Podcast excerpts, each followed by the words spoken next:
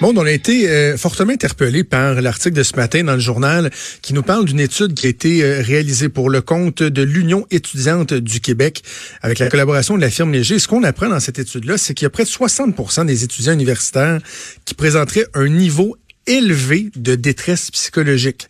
60 qui présenterait un niveau élevé de détresse psychologique. On va tenter euh, de comprendre ce qui en retourne, aussi savoir s'il y a certaines nuances à apporter ou, pourquoi pas tiens, des, des, pistes de solutions avec Diane Marcotte, qui est professeure à l'UCAM au département de psychologie. Elle s'intéresse aux problèmes de santé mentale chez les étudiants. Madame Marcotte, bonjour. Bonjour.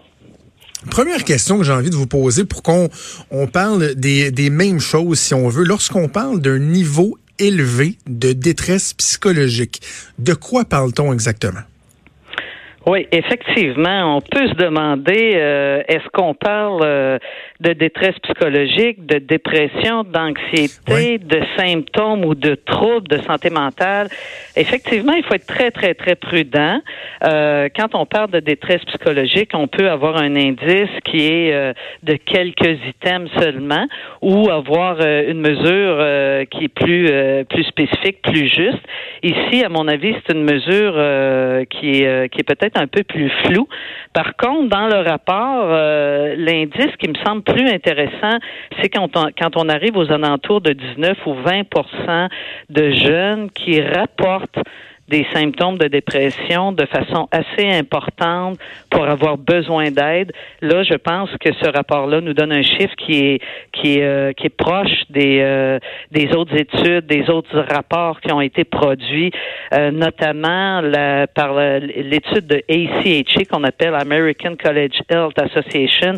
Il y a une enquête qui est faite chaque année avec un pendant canadien dans nos collèges et nos universités canadiennes. Et euh, on a des chiffres qui, qui ont augmenté beaucoup entre 2012 et 2018. On parlait de 22 en 2012. On parle de 42 en 2018 d'étudiants qui rapportent s'être sentis euh, assez déprimés pour avoir de la difficulté à fonctionner à l'école. Alors, euh, il faut être prudent, effectivement, il faut faire attention avec ces chiffres-là. Euh, surtout que dans le cas de cette, cette étude-là, je crois qu'on a seulement 16% euh, de la population qui a répondu, hein, dans leur 16,1% leur taux de participation. Parce que c'est ça. Puis mon but n'est pas de, de, de, remettre en question euh, le problème ou l'importance du problème, parce que je pense que euh, il y a effectivement une problématique. Elle est en croissance. On parle à des gens le milieu de l'éducation. On, on s'en rend compte. Par contre, moi, j'ai vraiment été frappé par l'ampleur du chiffre. Là. Tu sais, quand vous dites le, 20% de gens qui ont peut-être bon, des symptômes de dépression, euh, ça me semble absolument crédible, mais 60% qui souffrent de détresse psychologique sévère, ben, élevé. Moi, pour moi, une détresse psychologique élevée, c'est des gens qui vont vraiment avoir des, des, des pensées noires, vont peut-être avoir pensé au suicide, euh, vont avoir des incapacités à fonctionner tellement qu'ils vont être euh, ravagés par le stress, l'anxiété. Je me disais, mon Dieu, est-ce que vraiment euh, 6 personnes sur 10 en milieu universitaire ont ce type de symptômes-là? Ça semble être très, très, très, très, très élevé, voire même peut-être un peu trop élevé. Ben, ce serait énorme, ce serait énorme. Maintenant, la mesure qui a été, utilisée, euh, qui a été utilisée, là, la mesure de Kessler de détresse psychologique, il y a seulement six items. Euh, puis entre autres, on vous demande est-ce que vous vous sentez nerveux? Bien, euh, je pense que la plupart des gens se sentent euh, parfois nerveux. Ou est-ce que ça vous arrive que, que vous vous sentez bon à rien ou que tout est un effort? Oui, certainement que la plupart des gens vont dire que ça arrive parfois. maintenant, qu'est-ce qu'ils ont pris comme score de coupure euh, pour euh, pour identifier 60% Il faudrait voir le détail de l'analyse. Mais ça me semble euh, très très élevé. effectivement, comme vous, je pense que le, on peut questionner le pourcentage. Par contre, il est vrai que la détresse augmente chez euh, les étudiants au post-secondaire de collège et d'université. Ça, c'est vrai que la détresse augmente et euh, c'est rapporté, c'est pas seulement au Québec, là, c'est rapporté euh, dans les études américaines, canadiennes ou, ou européennes. Donc, il y a une augmentation de cette détresse. Est-ce que le fait qu'on en parle plus, qu'on a moins de misère à le nommer, qu'on euh, se sent moins stigmatisé si jamais on dit ben moi j'ai vraiment un problème, je suis, trop nerveux, je fais de l'anxiété, euh, c'est quelque chose qui est rendu en gros guillemets là, accepté. Est-ce que ça peut avoir contribué à ce que les gens répondent euh, en grand nombre positivement à ça? Euh, oui, sûrement que ça a contribué au fait qu'il y a une euh, ouverture sur les symptômes de santé mentale qui est plus grande euh, chez les cohortes de jeunes actuels qu'elle ne l'était dans le passé. Puis ça, c'est la bonne nouvelle. Il y a moins de tabous par rapport à la santé mentale, puis on a probablement des jeunes qui sont plus ouverts à parler de leurs symptômes. Euh, il y a eu des campagnes aussi, je pense aux campagnes de Belle Cause pour la cause ou des campagnes qui ont qui ont présenté des modèles euh, des personnes euh, populaires dans la société, des comédiens ou des chanteurs qui se sont permis de parler de, le problème de santé mentale et ça, ça a permis de démystifier et ça a permis de faire en sorte que les que les jeunes se permettent plus de parler de leurs difficultés. ceci dit, il y a probablement quand même une augmentation qui est présente euh, parce que les contextes de vie sont peut-être plus stressants qu'ils ne l'étaient ben, antérieurement. Oui, ben c'est ça. Comment on l'explique, Mme Marcotte, qui est, qui est cette augmentation-là, malgré le fait que, bon, on le dit, les gens le, le, le nomment peut-être plus de mal, mais malgré ça, on voit une augmentation. Comment on peut l'expliquer? Bon, ben, euh, euh, dans le rapport, euh, on fait référence au fait qu'il y a des stress qui sont associés à la transition vers l'université, comme par exemple, ils, ils, font beaucoup état du sentiment de solitude. Mais c'est sûr que le fait de faire la transition de la maison vers une vie plus autonome, ça peut être stressant, puis ça peut être un élément qui est associé aux symptômes de dépression ou d'anxiété. il y a un défi qui est présent pour les adultes émergents. On, on les appelle les adultes émergents, hein, les euh, les 18-25 ans. Mhm. Quand on arrive au cégep ou quand on arrive à l'université, pensez juste à la diversité des programmes euh, collégiaux et universitaires actuellement. Il y a tellement de choix. Euh, que ça peut être difficile de choisir. donc ça, en tant que tel, déjà, c'est un stress.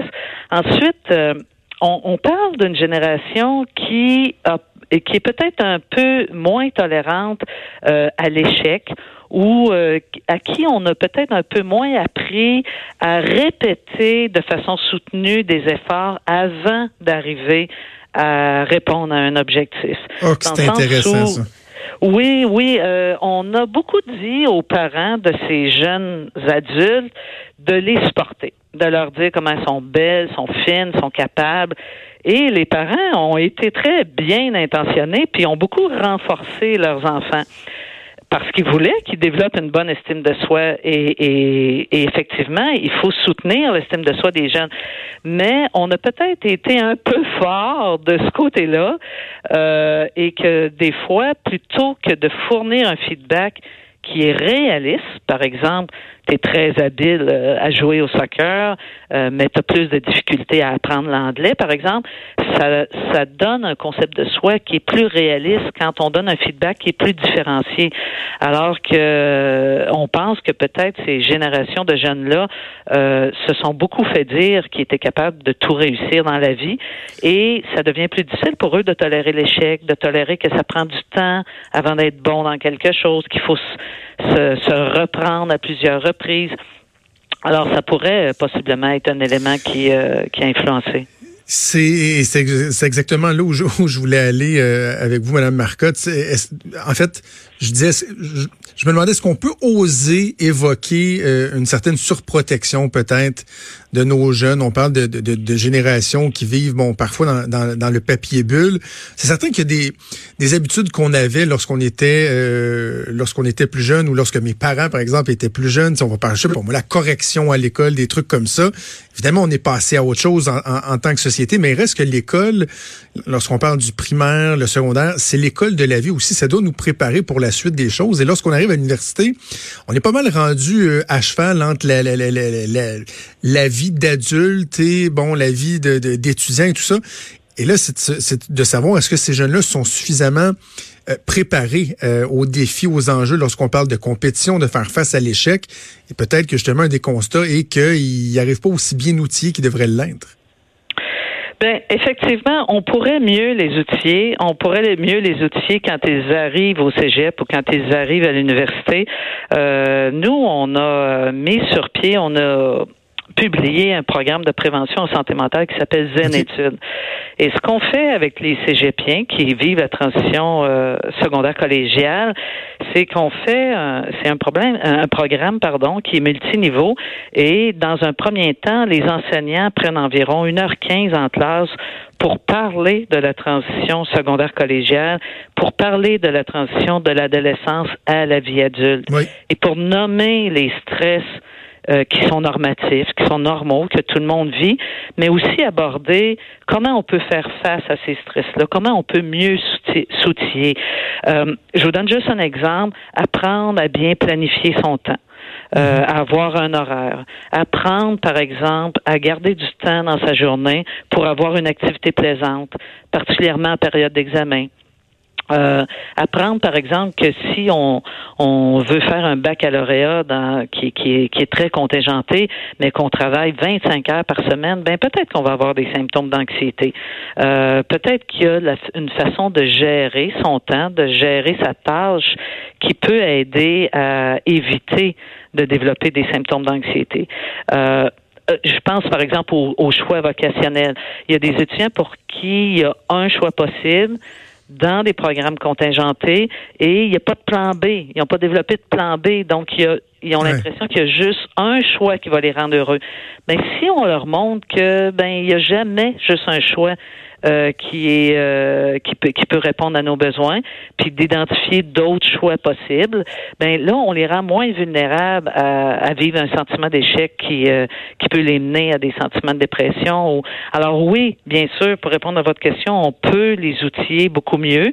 et à ce niveau-là, je pense par contre que les les cégeps et les universités euh, ont ce souci-là. Ils sont très, euh, les, les, services aux étudiants euh, sont très conscients que la détresse augmente. Ils ont beaucoup, beaucoup de demandes, beaucoup plus qu'avant, et ils sont conscients qu'il faut répondre à ces demandes qui, qui, qui, qui s'accélèrent, mais qu'aussi il faut penser à offrir des services différemment. Euh, pas juste des services un à un, des entrevues individuelles, mais aussi des services où on, on, on propose des ateliers, par exemple, aux étudiants pour développer leurs habiletés à, à faire face au stress, à, à éviter d'être déprimés ou anxieux.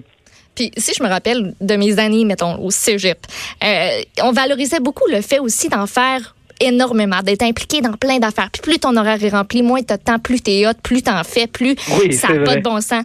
Euh, Est-ce que ça aussi, ça peut jouer là-dessus? Parce que à un moment donné, on en vient à comprendre que euh, ben c'est ça, avoir un horaire rempli, c'est l'affaire qu'il faut euh, qu'il faut prôner, puis d'avoir du temps libre, puis d'être tranquille, puis de rien faire, ça c'est ça c'est pas correct.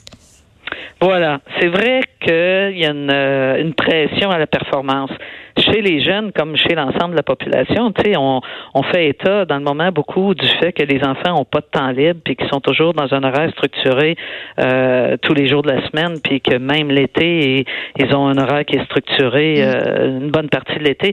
Alors oui, c'est vrai qu'il y a une, il y a, il y a une place pour les, les temps morts, les temps où on se repose, les temps où on fait rien, les temps où on laisse décanter un petit peu euh, notre activité intellectuelle, puis on laisse décanter un peu le cerveau, puis on, on, fait une pause euh, et on ne fait pas une activité qui est productive en tant que telle. Parce qu'on est beaucoup orienté à faire toujours des choses qui sont productives plutôt que de juste euh, être là et, et profiter du fait d'être vivant, par exemple. Euh, et oui, effectivement, euh, les, les, étudiants, ils peuvent, euh, ils peuvent avoir une valorisation au fait de, ils étudient, ils prennent beaucoup de temps à travailler. Il y a, il y a une augmentation importante du nombre d'heures qui sont euh, consacrées à travailler. Hein. C'est, c'est 60 à 80% des étudiants qui, euh, qui travaillent maintenant. Alors, c'est beaucoup, c'est beaucoup d'heures par semaine. donc, il reste pas beaucoup de temps libre. Et ce que, j'ai envie de vous dire aussi, quand vous parliez tantôt de euh, de ce qui a changé par rapport à peut-être quand, quand vous et moi on était plus jeunes, euh, c'est toute la question d'anxiété sociale qui est reliée aux, euh, aux médias, aux nouveaux euh, médias, sociaux, euh, oui, je pense à Facebook entre autres là, mais je veux pas nommer juste Facebook, mais tous les médias sociaux, toute la pression. Quand vous dites bon, mon horaire est plein, puis c'est cool, ça paraît bien, mais il y a aussi toute cette pression à, à, à montrer aux autres sa mhm. vie, comment sa vie peut être belle, peut être active, comment on a fait des voyages, comment on est hot. Mais je pense que ça, ça met une pression sur les jeunes euh, et ça fait en sorte aussi que l'information circule énormément et qu'on peut savoir beaucoup ce que chacun fait et euh, on peut se comparer euh, avantageusement ou désavantageusement puis trouver que qu'on a une vie bien ordinaire parce que euh, on passe notre samedi tranquille à la maison par exemple. Oui, assurément, ça, ça pèse également dans la balance. Bon, en tout cas, l'important, c'est qu'on puisse en parler, d'être sensibilisé à cette réalité-là. Diane Marcotte, professeure à l'UCAM au département de psychologie. Merci beaucoup, ça a été fort intéressant. Ça m'a fait plaisir. Merci, au revoir. Au revoir.